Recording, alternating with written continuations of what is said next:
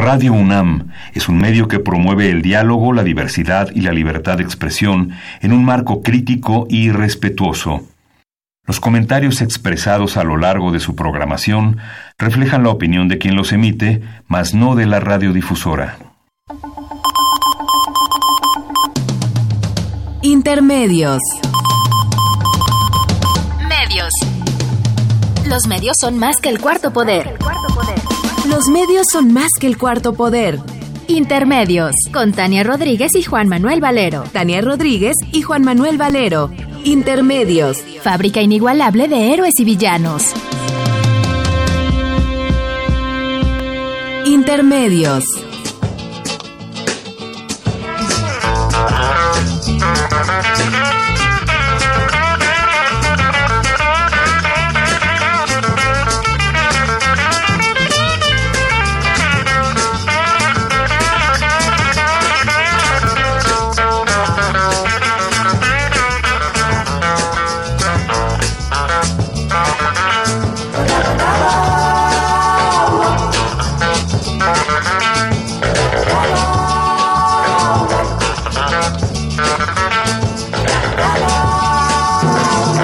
Lá vai passando a procissão, se arrastando que nem cobra pelo chão. As pessoas que nela vão passando acreditam nas coisas lá do céu. As mulheres cantando tiram verso e os homens escutando tiram chapéu. Eles vivem penando aqui na terra, esperando o que Jesus prometeu.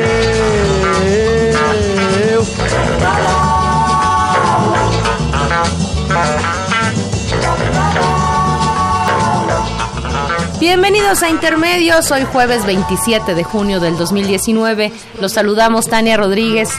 Y Juan Manuel Valero, buenas noches. Un gusto estar aquí en Radio UNAM con Tania Rodríguez.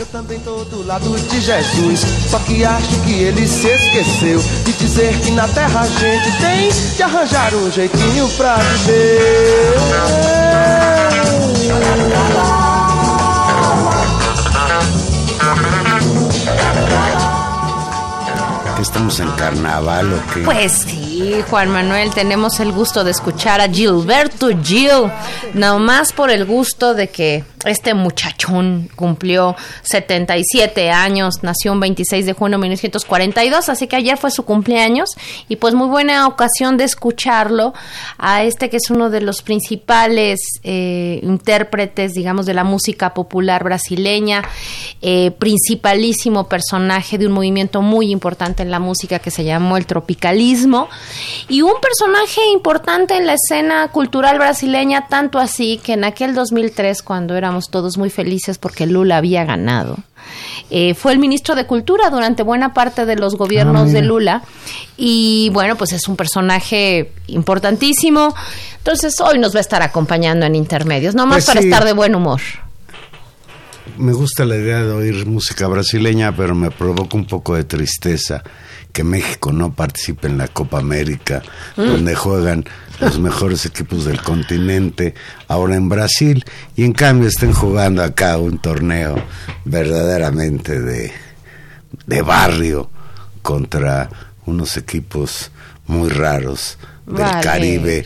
Pues ni modo tan, esa es la realidad del fútbol mexicano. Bueno, pero Prefieren ir a ganar dólares a los Estados Unidos que a competir contra equipos pues con más Argentina, Colombia, que por cierto Argentina anda muy mal. Pero no hablemos de fútbol, Tania, este programa no es de fútbol. La hora deportiva terminó. El próximo primero de julio se cumplirá un año de la victoria electoral de López Obrador y siete meses de su gobierno. Creo que es un buen momento para tratar de hacer una evaluación de su gestión. El presidente de acuerdo con las encuestas, ha mantenido su popularidad, pero solo el 12%, un grupo, un porcentaje muy reducido, cree que podrá contra la corrupción. De acuerdo con una encuesta publicada por GEA e publicada ayer en la página en internet de la revista Expansión Política, leo textual, aunque la aprobación del presidente Andrés Manuel López Obrador aumentó ligeramente este mes la percepción sobre su capacidad para resolver problemas concretos se ha deteriorado. Los datos muestran que en resumen en este último trimestre, abril-junio, tiene resultados mixtos para su gobierno. De acuerdo con GAISA, el 66% de los encuestados dijo aprobar la labor que ha venido desempeñando López Obrador, es decir, 2% más que el apoyo que obtuvo hasta marzo pasado, que era de 64%. Recordar que cuando ganó las elecciones, pues su popularidad era de alrededor de 80% o un poquito más. Siempre gobernar desgasta. Bueno, y siempre que la encuesta te la haga a ISA, desgasta más, diría yo. No, bueno, pero por eso escogí a ISA, que nunca ha sido muy partidaria de hacer encuestas si te acuerdas, era de las más que más cerradas veían las elecciones. Veía muy cerca Naya, ¿te acuerdas? No, bueno, en 2006 también hizo un, trabajo muy importante poniendo a, Felipe Calderón arriba, ¿te Bueno, pero yo creo que estos datos más o menos nos dan una percepción de lo que está pensando el imaginario colectivo que nunca lo conoceremos. A ciencia cierta. Bueno, pues estas buenas calificaciones, porque son buenas calificaciones, el 66% de aprobación, eh, GAISA incorpora otra serie de preguntas eh, un poco extrañas. En diciembre del 2018, eh, cuando López Obrador asumió la presidencia, les preguntó a sus encuestados si consideraban que México iba por el rumbo equivocado.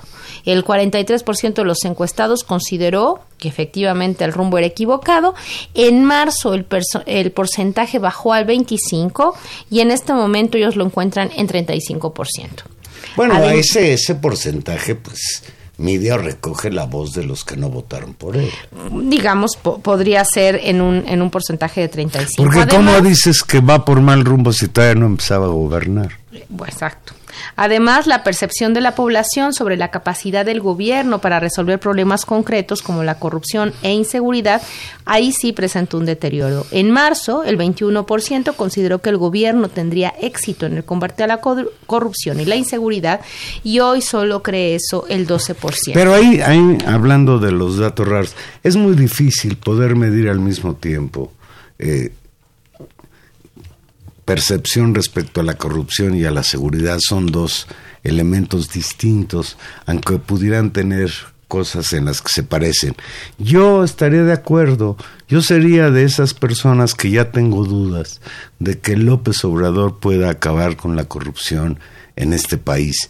Y una de mis preocupaciones principales es que tiene miedo, o no sé por qué López Obrador, a pues acabar con la impunidad, impunidad que tiene que ver con los gobiernos anteriores. Sí, otra de las encuestas que, que, resultan interesantes tiene que ver con los recortes. El 37% de los ciudadanos en esta encuesta dijo sentirse perjudicado por los recortes presupuestales a programas sociales, cuando en marzo este porcentaje era del 25. Y otra pregunta muy relevante es eh, una percepción con respecto a los acuerdos alcanzados entre México y Estados Unidos. Al respecto, 48% de los encuestados opinó que prevalecieron los intereses del presidente estadounidense Donald Trump, mientras que el 40% consideró que prevaleció la dignidad y la soberanía de México. Pues nada más habría que recordar las palabras de Porfirio Muñoz Ledo, eh, presidente de la Cámara de Diputados, que ha llegado a señalar que incluso México se dio soberanía en esa última negociación para evitar que el monstruo Donald Trump nos cobró aranceles. Fíjate que yo pensé que, que en esa encuesta la, la, percepción por pues por la enorme diferencia en la correlación de fuerzas de nuestro país frente a Estados Unidos iba a ser proclive a encontrar pues que hubo una imposición mayor. Me parece que 48 40 no no resulta tan malo.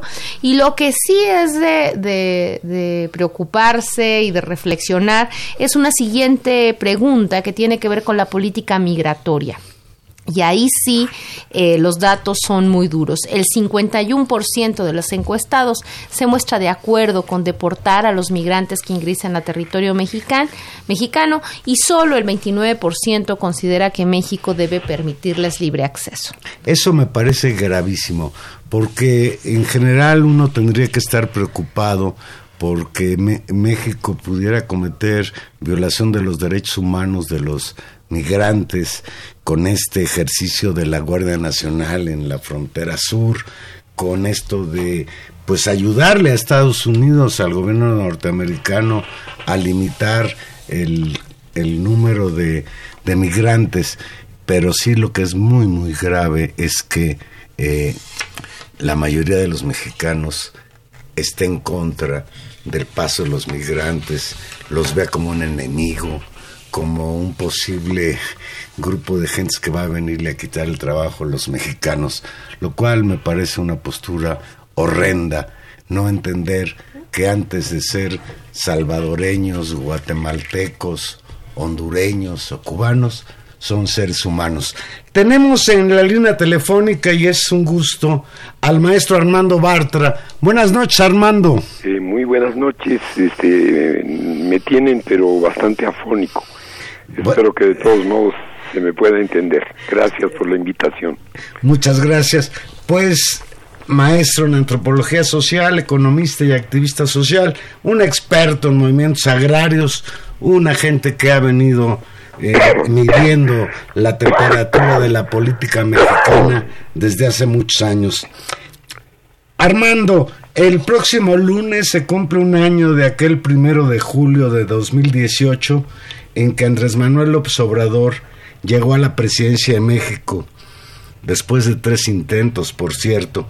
López Obrador está citando a una fiesta en el Zócalo, donde hasta dice que habrá bailongo. ¿Hay algo que festejar, Armando? Sin duda, sin duda.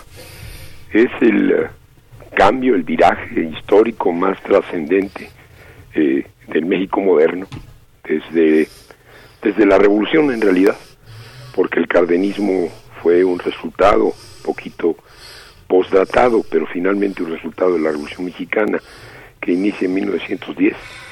Pero desde la Revolución y el cardenismo no había ocurrido en México nada más trascendente desde el punto de vista histórico que eh, el triunfo electoral arrollador de hace un año del movimiento encabezado por Andrés Manuel López Obrador y sin duda el año transcurrido de este casi seis meses de ejercicio de la presidencia de la República. Y vaya qué ejercicio, eh, tanto los que lo critican como que los que lo aplauden, nadie puede negar que difícilmente habíamos vivido seis meses más intensos que los, los últimos que seguimos viviendo. Buenas noches, Armando. ¿Cómo está? Pues saluda Tania Rodríguez. Con catarro, pero. ya lo escucho y nosotros aquí molestándolo, pero muchísimas gracias por conversar con nosotros. Y es que eh, para nosotros siempre ha sido su voz una voz eh, comprometida, pero también siempre clara con respecto a estos procesos. Un proceso histórico que lo pone en perspectiva histórica y en estos seis meses, o yo diría incluso en el año, porque muy pronto la presencia de López Obrador ocurre ocupó y marcó la agenda básicamente después de las elecciones. Eh, ¿qué, qué, puntos considera que sean como los, los más relevantes o dónde fijar la mirada en esto en este inicio del gobierno? Eh, creo que hay que mirar hay que mirar lo que compete al bosque y no únicamente uno u otro de los árboles. a todos nos preocupa algún arbolito el que tenemos más cerca de nuestro corazón el medio ambiente, la cultura, la ciencia, eh, los derechos humanos, pero hay que ver el conjunto. Y si vemos el conjunto, estoy convencido de que veremos un viraje. Yo destacaría eh, cuatro grandes, cinco grandes rectificaciones, cambios de rumbo respecto del que habían trazado ya durante 35 años los tecnócratas neoliberales. Para, para ellos era muy claro, primero los ricos, en la lógica de que si hay acumulación de capital habrá redistribución del ingreso, de que es automático que si los ricos se llenan de plata los bolsillos, este finalmente llegar a las clases medias y al final también les llegar a los pobres. Hay una inversión radical de esto en el planteamiento del nuevo gobierno y en la práctica del nuevo gobierno y en eh, el eh, ejercicio que llevamos. Primero los pobres por el bien de todos y eso se expresa en redistribución del ingreso, en gasto social, en apoyo a jóvenes, a viejos, a viudas, el 16% de aumento sorprendente y se nos olvida al salario mínimo, que en el caso de la frontera fue de 32. Eh, la otra versión tecnócrata neoliberal es primero el norte, primero la globalización, miremos hacia el bloque del norte al que queremos incorporarnos y del que formamos parte. Para el gobierno del observador, primero es el sur, el sur y el sureste. Eh, eh, el sur y el sureste deprimido, el sur y el sureste, de lo que se estaba hablando hace unos minutos y yo escuchaba en el programa, el tema terrible de los migrantes, de los migrantes que hoy no son tanto mexicanos que tratan de entrar a, Estados Unidos, pero pensemos que hace no tanto tiempo, seis, siete años, esos cientos de miles eran mexicanos también. Hoy no, hoy se van a Cancún, pero bueno, los centroamericanos siguen marchando, hay algo que hacer en este sur-sureste y el gobierno piensa que sí. Es discutible, pero a mí no me parece para nada mal el tren Maya, el proyecto transísmico, sembrando vida, el millón de hectáreas de arbolitos. Algunos dicen que eso es una manera de frenar a los migrantes y que es una barbaridad. Dios mío, si lo que queremos es frenar a los migrantes para que no se desgarre más el tejido social centroamericano y si es generando empleos e ilusiones de una vida mejor que no tenga que ser el sueño americano, ¿qué más podemos pedir? Pero no es solo eso, tenemos también la lógica neoliberal de, la dependencia alimentaria. Seguimos importando eh, quizás el 50% de lo que nos comemos. Para el gobierno del observador se trata de que los campesinos puedan producir los alimentos básicos que todos consumimos y para esto hay un programa de, de, lo que se llama precios de garantía que a los productores de menos de 5 hectáreas se está entregando un precio seguro y más alto que el del mercado si producen maíz, si producen frijol, si producen trigo. No estoy hablando de promesas de campaña, estoy hablando de cuestiones ya en curso, eh, que más dependencia energética. Estábamos eh, en, una, en un modelo económico en el que México exportaba petróleo, lo sigue haciendo cada vez en menor cantidad, y al mismo tiempo importaba combustibles. Hoy se ha planteado invertirlo y la gente se indigna porque se está construyendo una nueva refinería. Es una barbaridad. La soberanía energética pasa por tener la capacidad de refinación del petróleo que producimos y por recuperar el petróleo que ha sido concesionado. Otra de las cosas que hizo el nuevo gobierno es terminar, suspender por lo menos las rondas y las licitaciones y como ya sabemos construir dos bocas. Y lo último, eh, el gobierno para los neoliberales era un botín, era un instrumento de lucro era una escala para la acumulación, era una forma de hacerse ricos, pasaban del empresariado al gobierno, del gobierno al empresariado, en una función, en una función obscena. Hoy se está tratando de recuperar el gobierno como instrumento de desarrollo. Para esto es necesario sanear, es necesario expulsar las ratas que están ahí, es necesario cambiar su carácter, es necesario darle al, al Estado la función que tiene como rector de la economía. Si esto no es un viraje, no sé qué es un viraje que esté resultando, que todo sea exitoso y que no se cometan errores, sería absurdo pensar que algo puede ser así. Pero en seis meses ha quedado claro que el rumbo en el que estamos es un rumbo otro, es un rumbo diferente. En ese sentido yo estoy optimista de que me tocó verlo. Todos pensamos que esto iba a suceder alguna vez, cuando menos yo estaba seguro de que esto iba a suceder alguna vez. Pero después de el mil, no, del 2006, después del 2012, eh, para cuando llegábamos al 2018 dije, me va a tocar verlo, porque si no es en el 2018 ya queda en duda si me va a tocar verlo. No, nada de eso, pues profesor. bueno, me tocó verlo, estoy muy contento de que así sea. Armando, eh, una cuestión que ha levantado mucha polémica, mucho ruido, fueron los acuerdos alcanzados a inicios de este mes entre México y Estados Unidos con lo que se logró frenar la imposición de aranceles. Eh, la evaluación de la mayoría de la población, de acuerdo con una encuesta de GAISA, es que el 48% perdón, de los encuestados opinó que prevalecieron los intereses de Donald Trump, solo el 40% consideró que prevaleció la dignidad y la soberanía de México. Ha habido voces muy críticas, incluida la de Porfirio Muñoz Ledo, pues que acusa de servilismo al gobierno de López Obrador, sobre todo en tratándose de mandar a la Guardia Nacional para controlar el flujo de migrantes en la frontera sur. ¿Tu comentario? Mi comentario es que es exactamente al inverso. Un premio Nobel de Economía lo dijo. Trump no logró nada y sin embargo cantó una victoria completamente falsa como acostumbra hacerlo. Pero sucede que también nosotros de este lado parece ser que no quisiéramos entender y que quisiéramos este, denigrarnos casi como un acto reflejo.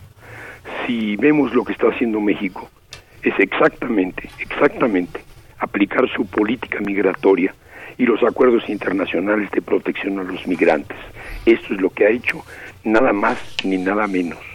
El único problema es que hasta hace unos meses México estaba aplicando su política migratoria de manera muy laxa y esto permitía que se favoreciera el flujo de migrantes centroamericanos expulsados por razones estructurales y que van a seguir fluyendo, hágase lo que se haga. Pero México tenía una política muy laxa en la que aquellos que lo pedían obtenían una, una visa humanitaria, pero aquellos que querían cruzar de todas maneras podían cruzar porque la frontera era porosa. La política mexicana y los acuerdos internacionales establecen que el migrante tiene derecho a cruzar fronteras y el migrante tiene derecho a migrar, pero que el migrante y la migración tienen que ser regulados, tienen que ser de alguna manera supervisados, tiene que haber una visa que te permita transitar, porque si esta visa no existe, tú corres peligro tú puedes ser secuestrado, tú puedes ser asesinado, tú te vas a quedar sin comida, te vas a quedar sin salud, te vas a quedar sin cobijo. Hay que meter orden en la migración, porque si no la gente muere ahogada en el río, como acabamos de verlo, porque la gente muere ahogada en los tubos de albañal, como acabamos de oírlo. Hay que meter orden en la migración, y orden no es represión, orden es cuidado y es humanitarismo. México no ha cambiado su política migratoria ni un centímetro. Lo único que ha hecho es ciertamente acelerar el control de una frontera que de otra manera se transforma en una selva, porque ahí están operando los traficantes de indocumentados. Yo no veo ni un milímetro de concesión, en absoluto. Y si alguien me puede decir que México ha hecho una cosa una sola cosa que propicie muertes como la del padre y su hija en el río Bravo, y que podíamos haber hecho una cosa distinta y estos dos no hubieran muerto, díganme qué tenemos que hacer y lo haremos. Pero no hay nada que podamos hacer que evite esas muertes. Y si alguien sabe qué debemos hacer, que nos lo diga en este momento y te aseguro que el gobierno lo va a hacer. Y sí, me indigna, en efecto. Sí, es, es, es un tema. Te, te pregunto, Armando, ¿es, es, es el elemento emergente, eh, un, un, elemento emergente tan fuerte como para, para recolocar los temas y las prioridades del inicio del gobierno? ¿Esto, esto que, has, que ha sucedido? Eh, no, yo creo que no. A ver, el tema de la migración es un tema de, de larga de larga de larga data. Uh -huh. Digamos que es civilizatorio. La civilización humana se construye sobre la base de la globalización y la globalización es migración. Nosotros estamos hechos de migración, los Estados Unidos de Norteamérica los eh, eh, están hechos de migrantes y esto no debiera sorprendernos. Y la migración del sur al norte es un fenómeno estructural, se está dando entre África, Asia y Europa y se está dando entre América del Sur, dentro de América del Sur y de Centroamérica hacia el norte. Y esto venía desde antes y no ha incrementado tan, tan bárbaramente su número como algunos dicen escandalizados. Eh, y por otro lado, lo que tenemos es un norte, un norte desarrollado, un norte privilegiado, piensen ustedes los países de la Unión Europea, y en el caso de nuestro continente, Estados Unidos, un norte privilegiado que quiere frenar, frenar y controlar esta migración. Quiere migrantes porque son mano de obra barata, los mexicanos lo sabemos muy bien, pero quiere migrantes irregulares y controlados porque esos migrantes no pueden exigir derechos laborales puesto que son irregulares. Y además de esto, en el caso específico de Trump, está jugando una jugada electoral. Está jugando al racismo, está jugando a envilecer y a ofender a estos migrantes porque es una forma de ganar votos. Es decir, tenemos un norte que es la ilusión, la ilusión del desarrollo, la ilusión de la prosperidad que está cerrándose a los migrantes y tenemos un sur desesperado por encontrar una ilusión, por encontrar un sueño y que sigue empecinado en migrar.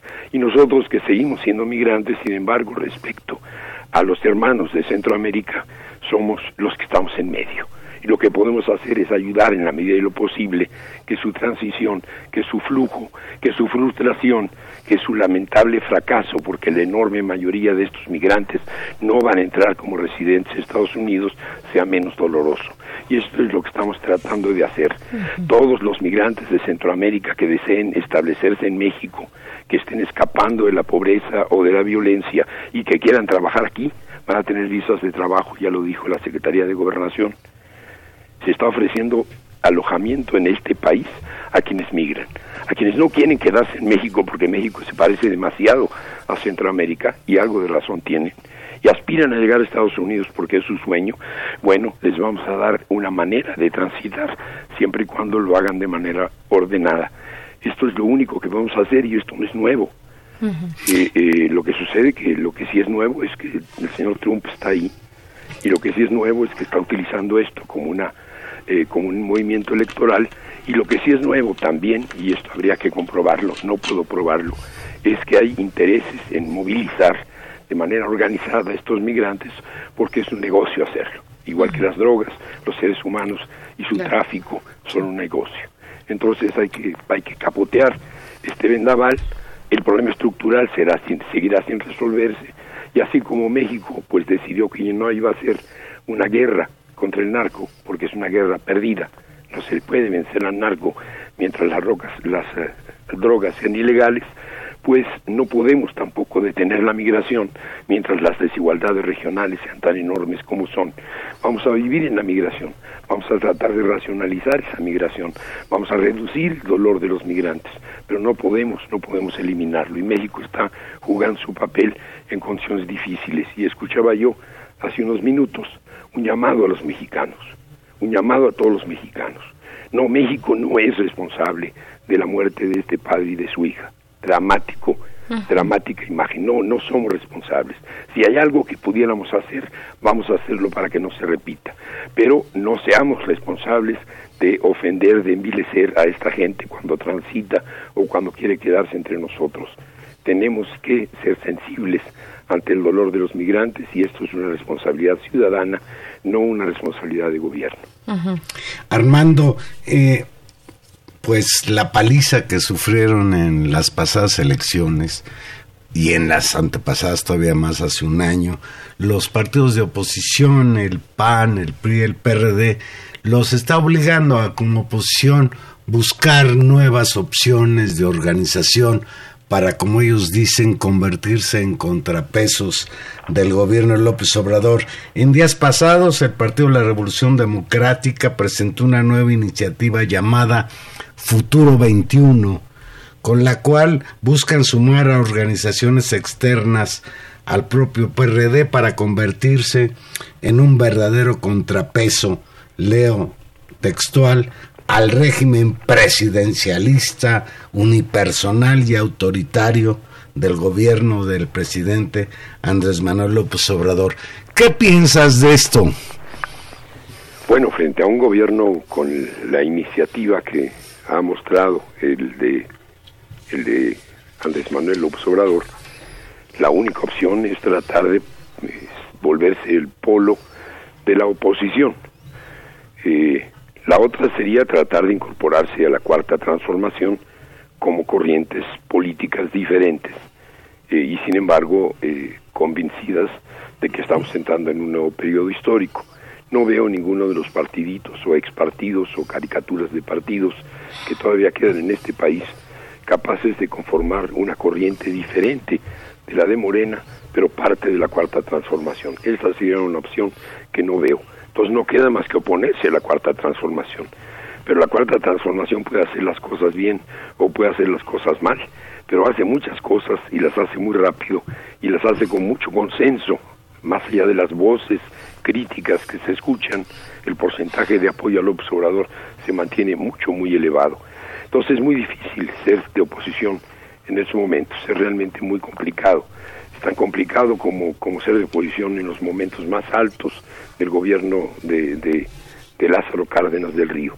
Eh, creo que pues eh, estos intentos de ser el contrapeso no están resultando. Ni el PRI, que se muestra sensato y que eventualmente se transforma en, en los votos necesarios para lograr mayorías calificadas cuando se trata de cambiar la constitución, que es una jugada en el legislativo, o del PAN, que se muestra siempre airado y en contra, y que es una minoría que no es decisiva porque la mayoría la mayoría la tiene Morena en las dos cámaras y la mayoría calificada la obtiene con alianzas con el PRI o incluso con el Verde, más frecuentemente con el Verde.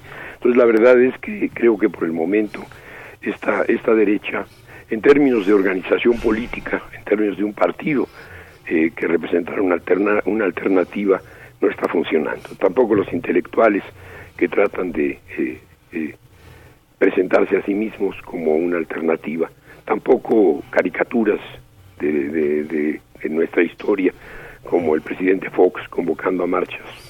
Yo creo que en este momento lo que sí está pesando mucho es que todos, todos los que opinamos en este país, los que tenemos voz, los que nos invitan a hablar a Radio Universidad o escribimos en los periódicos o escribimos en, en, los medios eh, alternativos, en las redes sociales, hablamos, eh, creo que, todos estamos desarrollando una suerte de crítica, de crítica suicida una crítica eh, negativa, siempre negativa, de derecha o de izquierda, que eh, en lugar de ver el conjunto ve las partes y que señala los errores. Digamos, la caricatura es eh, que Andrés Manuel no se volea los zapatos y de ahí para real, ¿no? Y este tipo de críticas, de repito, de derecha o de izquierda, pueden ser legítimas. Alguien preocupado seriamente por el fracking, bueno, tiene que denunciar que se han dicho dentro del gobierno del observador que sí se va a avanzar en el fracking y tiene que obligar al gobierno a declarar, como lo hizo ayer, que no se va a avanzar en el fracking. No estoy criticando estas críticas, pues, estos eh, señalamientos puntuales. Lo que estoy diciendo es que hay una oleada de críticas de todo tipo, que ya sabemos que cada vez que hay una mañanera, y es todos los días, salvo los fines de semana, pues va a haber voces críticas que van a señalar observaciones. El problema con estas críticas no es que sean críticas a mi juicio, sino que es la la crítica automática del no, a lo que estábamos acostumbrados quienes somos opositores de historia. Yo tengo quizás 60 eh, años de estar diciendo no.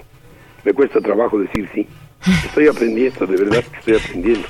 Pero durante 60 años yo venía diciendo no y ya me sabía el discurso, de verdad, que ya sabía las frases, ya sabía las denuncias. Y claro, todo gobierno es gobierno y todo gobierno puede ser criticado con la política del no pero habría que diferenciar este gobierno de otros gobiernos. Ahí sí creo que hay una oposición dura, una oposición peligrosa, una oposición a veces eh, dañina, porque está, está queriendo desgastar eh, la, no es la, eh, la ilusión, la esperanza que para muchos mexicanos representa este cambio, erosionar y desgastar la idea de que sí se puede y tratarles de convencer de que todo es lo mismo, de que siempre es igual, de que todos son exactamente la misma cosa, de que allá arriba no hay nada que hacer, de todos los políticos son corruptos, cosa que sabemos no es cierta. Esa política y no los intentos de construir una oposición unitaria eh, de algunos intelectuales políticos en desuso o el intento de recuperarse de los partidos desfondados, eh, esa es la, la que a mí me preocupa. La otra realmente creo que son son estertores de, de grupos y de corrientes que lamentablemente están muertas, porque no sería malo que hubiera pluralidad partidista en este país. Claro. Armando Bartra, pues muchísimas gracias como siempre por tu análisis, por tu evaluación de estos primeros siete meses de gobierno, de un gobierno que promete que está avanzando en la dirección de un cambio de régimen. Aliviate para que a ver si nos encontramos el lunes en la tarde en el bailongo del López Obrador. ¿Cómo no? Y este, pues no me digas que me alivie, porque si no estuviera ronco no me callan. bueno, pues entonces ahora que esté con esa con esa voz de siempre, nos, nos ponemos a platicar más, profesor. Muchas gracias. Un, abrazo y muchas gracias. Fue el maestro Armando Bartra, pues un intelectual de izquierda de muchos años en este país y la voz de Armando Bartra pesa y pesa mucho. Vamos a hacer una pausa y aquí regresamos. Estamos en vivo en intermedios.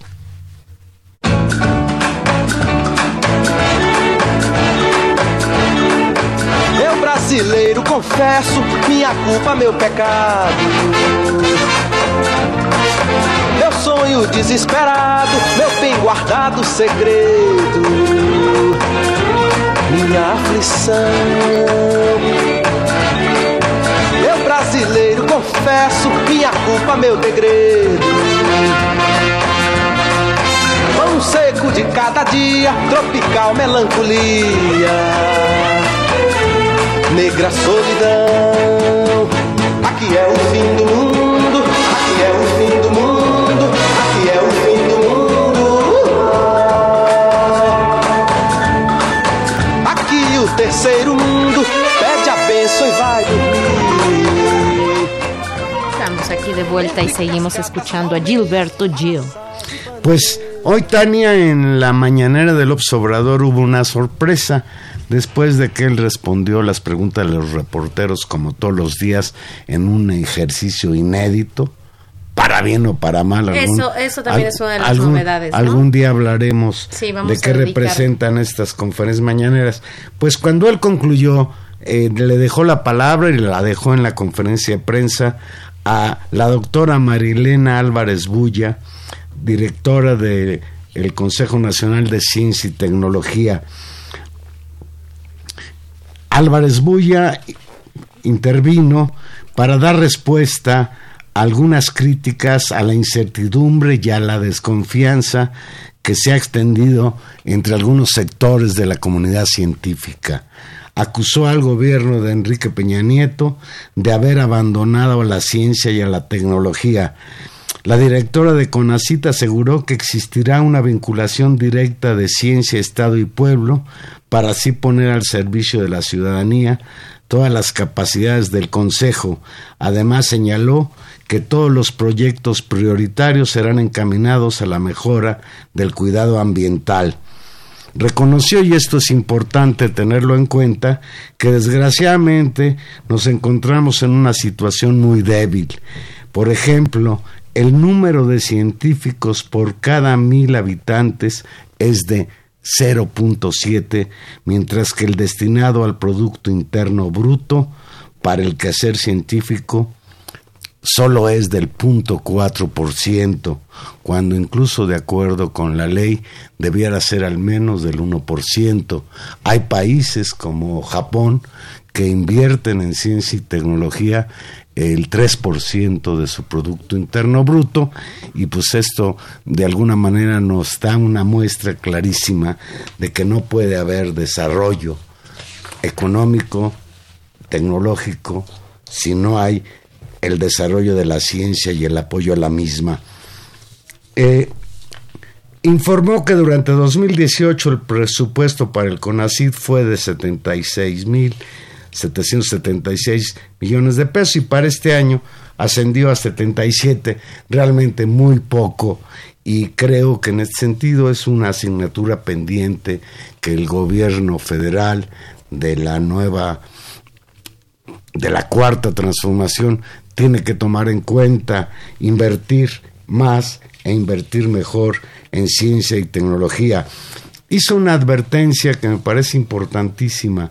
Criticó la gestión de la administración anterior del Consejo Nacional de Ciencia y Tecnología, que, que porque a la iniciativa privada que invierte muy poco en ciencia y tecnología en este país, pues le dio gran parte de sus recursos a empresas privadas y por ahí fue la conferencia de prensa de la doctora Álvarez Bulla, que de alguna manera está respondiendo a quienes hacen señalamientos, por ejemplo, en el sentido de que se van a suspender las becas al extranjero.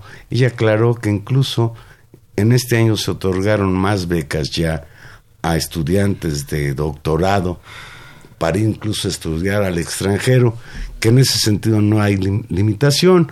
Lo único que sí está haciendo el CONACYT pues es distribuir de manera diferente eh, su, su, presupuesto. Y eso es una cuestión interesante. Se dijo que el año pasado fue 76, 776 millones de pesos y que para este año era 77, 314, es decir, un, un ligero aumento en el, en el presupuesto de CONACIT.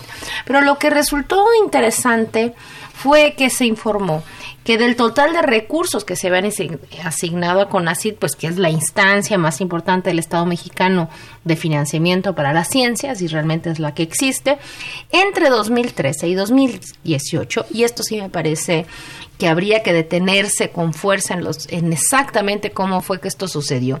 Casi el 50% de los fondos de estos recursos fueron transferidos al sector privado y por lo tanto, pues eh, si esta eh, esta transferencia ya no ocurre, podríamos estar en condiciones de tener un aumento significativo. Me parece que en este, como en otros casos, estamos ante una eh, falta de, operación política de lo que se quería hacer y de comunicación, tal vez. Eh, y, qué bueno que estos datos empiecen a aflorar y, me parece afortunado que por lo menos se empiece a discutir más abiertamente lo que está pasando en la comunidad científica. tenemos en la línea telefónica al doctor Romero Camarena. David, buenas noches. ¿Qué tal, Juan Manuel? Buenas noches a ti y a tu auditorio. David Romero es investigador del Centro de Ciencias Genómicas de la UNAM. Fue director de ese centro de investigación localizado en el campus Morelos de la UNAM, allá en Chamilpa, en el mero norte de Cuernavaca. También fue presidente de la Academia de Ciencias de Morelos. David, Hoy la directora de CONACIT, Marilena Álvarez Bulla, afirmó en conferencia de prensa, leo textual, que urge una nueva política científica en México. Acusó al gobierno de Peña Nieto de haber abandonado la ciencia básica y que toda la comunidad de científicos y jóvenes en formación quedaron sin recursos para desarrollar sus labores de investigación. ¿Compartes este diagnóstico de la doctora Álvarez Bulla? Mira, comparto la necesidad de mejorar el apoyo para la ciencia y el clarificar la política de apoyo científico, no solamente del CONACYT, sino del gobierno federal como un todo. En realidad es bastante más complicado que solamente CONACYT. Hay fondos para investigación en diferentes secretarías, pues todo eso tiene que ser bastante abierto y transparente. Esa parte la comparto, sin lugar a dudas. Buenas noches, eh, doctor. ¿Dónde, ¿Dónde usted advierte, digamos, o lo que serían discrepancias o malos entendidos o faltas de información clara entre, digamos, una percepción de la comunidad científica frente a la, a la digamos, fundamentalmente a, la gestión de la doctora Álvarez Bulla o más bien de la política de, de CONACIT? Sí, mire, para comenzar, con cualquier problema, la actitud científica es verificar los datos con probidad, estar lo más claro posible en los datos. Hace unos instantes escuchaba el comentario al respecto del dinero que se había empleado para apoyar proyectos de innovación. Y en ese sentido la dirección del CONACIT ha sido bastante nebulosa al respecto del dinero que se ha empleado para ese fin. En diferentes instancias, y hoy no fue la excepción, se han utilizado números que van desde 50 mil millones, 35 mil millones, o el oficial de CONACIT en un sexenio que fue de 25 mil millones. Comprenderá usted la perplejidad de jugar con cifras que van, que se pueden modificar en un 100%. Entonces, en realidad, si nos quedamos nada con la cifra oficial de CONACIT, que son 25 mil millones, son los 35 mil que, utilizó la doctora Álvarez Buy el día de hoy, ciertamente se ha empleado una cantidad muy elevada de dinero para apoyar la innovación y sí, creo que nuestra sociedad se merece una explicación de cuáles han sido los logros de eso, que por otro lado no van a ocurrir solamente en el transcurso de un sexenio. La innovación como las ciencias son tareas transeccionales, no pueden medirse solamente en un sexenio. Pero en realidad creo que la discusión es un poco extraña en el sentido de que el dinero que se empleaba para innovación desapareció completamente del presupuesto de este año. Entonces, en realidad, contrario a lo que uno podría pensar, no es de que ese dinero que se empleaba para innovación ahora se va a utilizar específicamente para ciencia básica o para apoyos de otros. Ese dinero no existe en el presupuesto CONACYT y eso es constatable en el presupuesto de derechos de la Federación.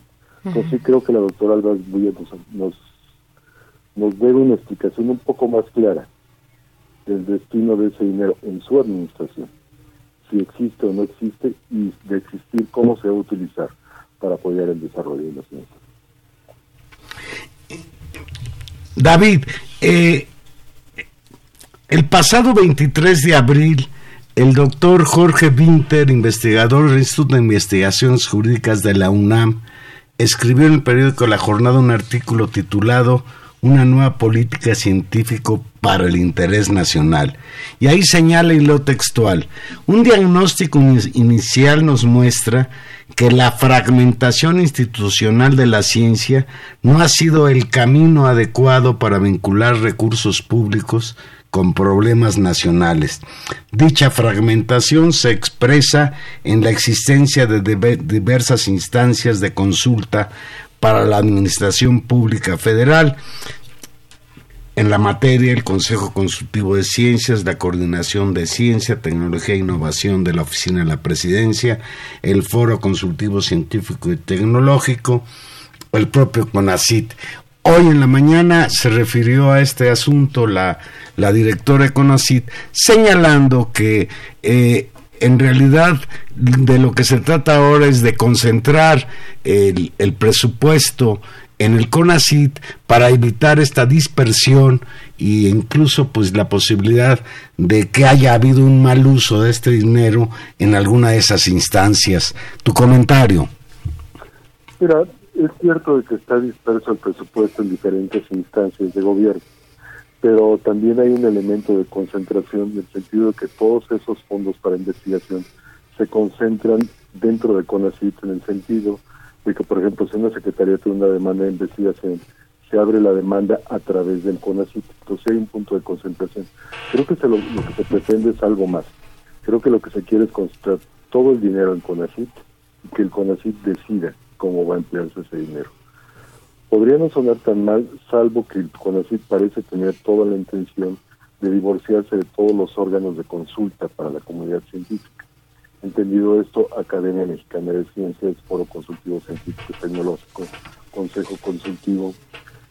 CONACIT es una instancia administradora de recursos y dictaminadora de políticas, pero en realidad quienes hacen investigación somos los investigadores.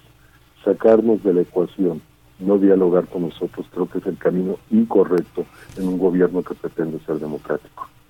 Entonces, en ese sentido no puedo estar de acuerdo con esa afirmación. Claro. Eh, yo, yo, la percepción que me queda en, en, este, en este caso es que estamos ante un, a un asunto de importancia nacional, ¿no?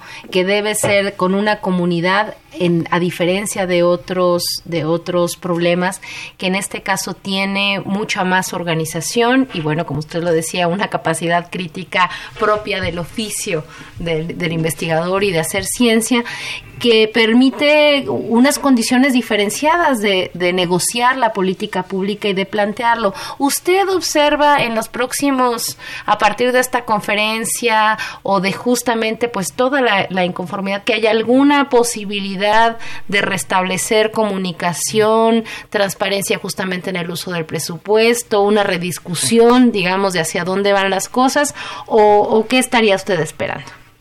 Yo esperaría que hubiera una apertura como para discusión. Pero creo que el objetivo es común. La doctora Álvarez Bull es una científica también, en este momento con una actividad más política, pero sigue siendo una científica. Pero la comunidad académica ha tenido diferentes fuentes. Tan, solamente, tan solo el día de hoy sale un comunicado de una organización conocida como Prociencia MX, que lo que busca es precisamente discutir este tipo de aspectos con la dirección de CONACYT, con la Secretaría de Educación Pública. La mano está tendida, el objetivo es común. Todos queremos que mejoren las cosas que veíamos mal en CONACYT, que veíamos mal en política científica del gobierno.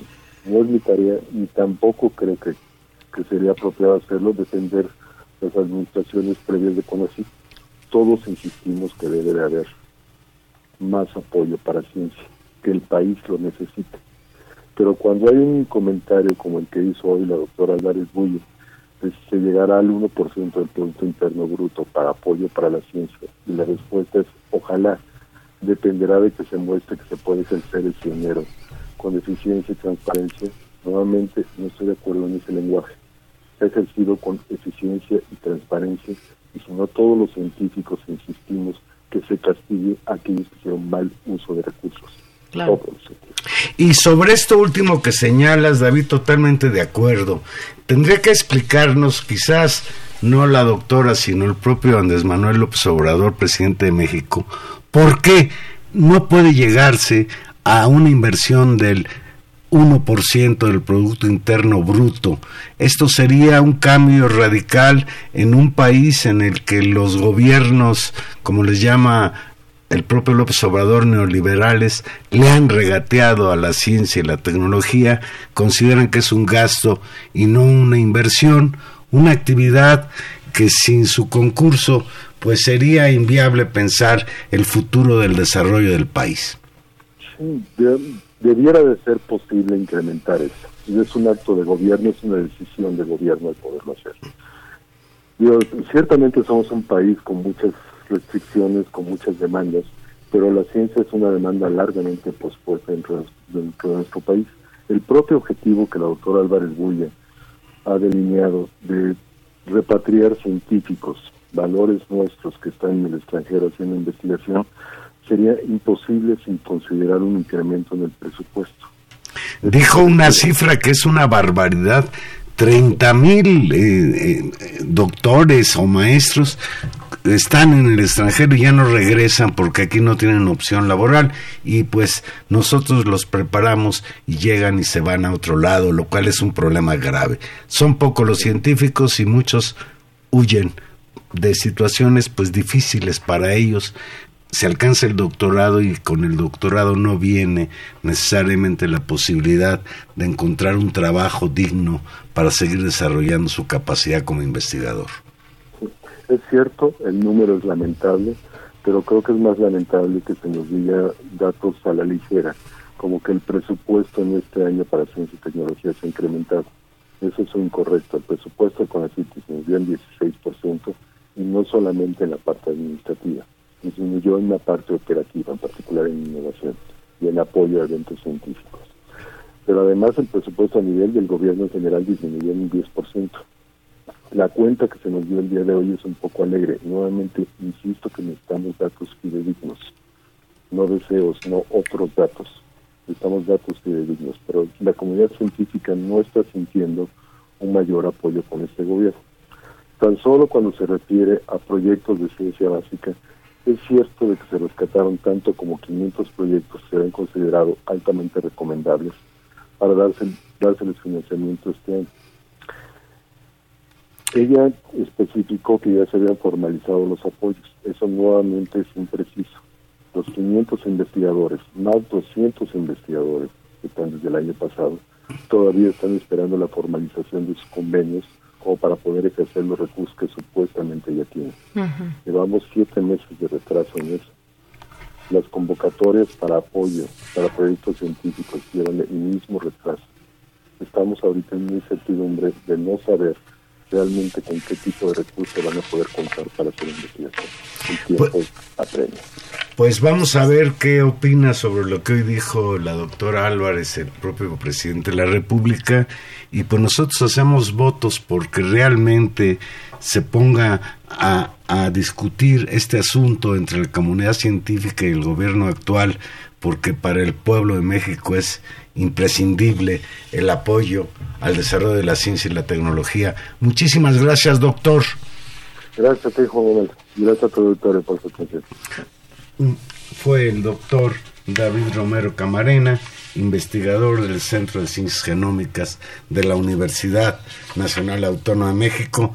Tania, yo no quería cerrar el programa con cosas feas, pero lo voy a tener que hacer porque me dio mucha, mucha rabia saber que la Comisión Federal de Electricidad otorgó este ayer miércoles a IUSA la porción mayoritaria de un contrato con valor por 1.349 millones de pesos para el suministro de medidores de luz. En México se necesitan millones de medidores de luz en cada casa, en cada fábrica, en cada tienda.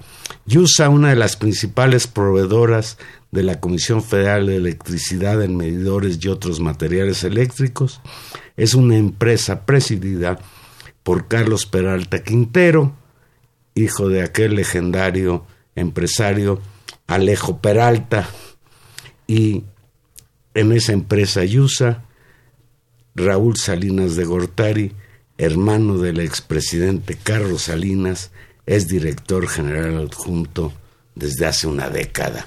¿Cómo ves? Pues, eh, a ver, no, no, no necesariamente estoy tan escandalizada. No sé cómo decírtelo.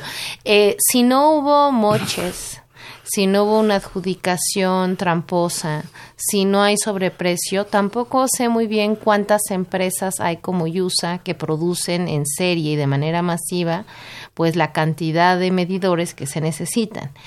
Los grupos políticos y los, las familias, casi yo diría, los apellidos que controlan y que son socios, dueños, accionistas, abogados, parientes, amigos de estas grandes empresas, pues son un puñado de familias en este país y no solo en este país, casi podríamos decir que en el mundo. Es un porcentaje muy pequeño.